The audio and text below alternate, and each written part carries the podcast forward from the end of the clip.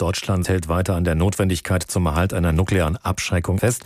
Und so bleiben eben auch die Atomwaffen in Büchel in Rheinland-Pfalz, einem kleinen Ort in der Vulkaneifel, dort im Lager. Offiziell gibt es darüber ja keine Information, aber es ist ein offenes Geheimnis, dass dort unterirdischen Bunker etwa 20 Atombomben vom Typ B61 lagern, also jeder mit einer Sprengkraft von etwa 50 Kilotonnen.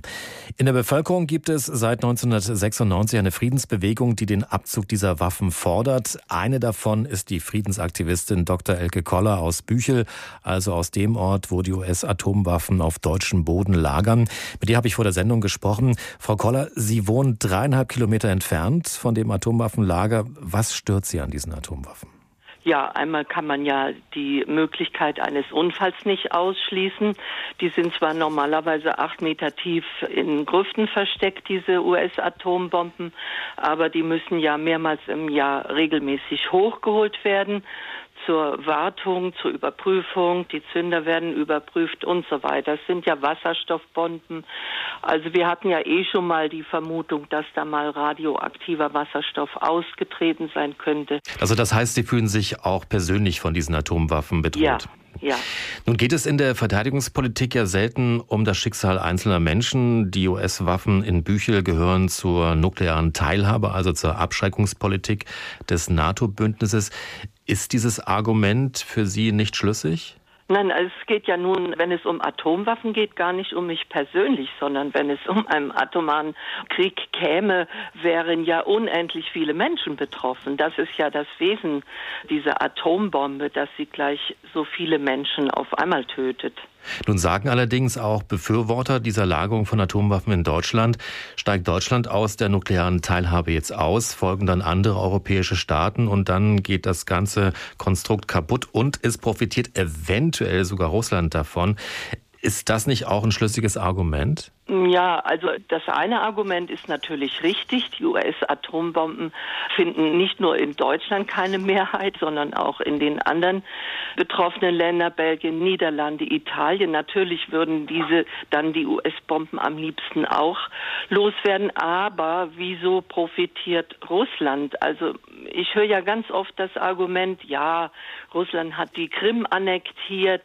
Deshalb brauchen wir diese Atomwaffen noch. Aber es ist ja eigentlich ein schizophrenes Argument. Die US-Atomwaffen in Europa haben ja die Annexierung der Krim eben nicht verhindert. Also da wird eine Drohkulisse aufgebaut, die irgendwie kontraproduktiv ist. Das ist ja so, mit Ihrer Ablehnung der Atomwaffen in Büchel haben und hatten Sie ja durchaus auch prominente Mitstreiter, wie eben SPD-Fraktionschef Rolf Mützenich oder den früheren FDP-Außenminister Guido Westerwelle. Auch Linke und Grüne fordern diesen Abzug.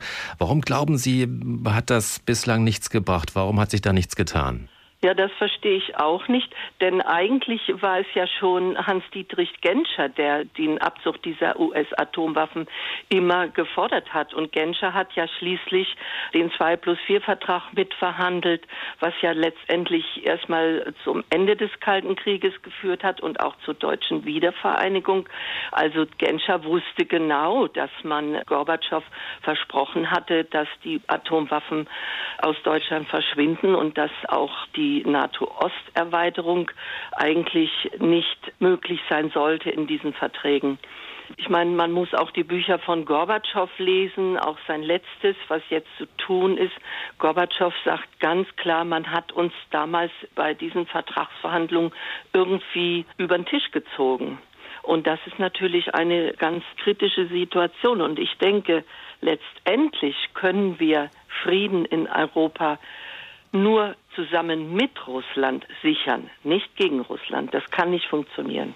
Sind der Friedensaktivistin in Büchel, haben auch schon die Bundesrepublik wegen der Atomwaffen verklagt, bislang ohne Erfolg. Sie machen beharrlich weiter mit Ihren Protesten, sind damit ja auch nicht ganz allein. Hatten Sie sich Hoffnung gemacht vor drei Jahren, als der Atomwaffenverbotsvertrag unterzeichnet wurde? Ja, ganz entschieden. Diese Hoffnung habe ich auch noch immer, weil ja jetzt endlich mal ein neuer Weg beschritten worden ist. Und ich habe auch die große Hoffnung, dass spätestens im nächsten Jahr dieser Vertrag in Kraft tritt. Weil 50 Staaten ihn ratifiziert haben. Durch diesen Vertrag werden ja Atomwaffenstaaten gewissermaßen stigmatisiert. Sie werden quasi zu Schurkenstaaten gemacht. Und ich denke, dass es dann doch schon irgendwie zu einem Undenken führt. Also man muss sich ja überlegen, Deutschland hat sich von der zivilen Atomkraft erfolgreich verabschiedet.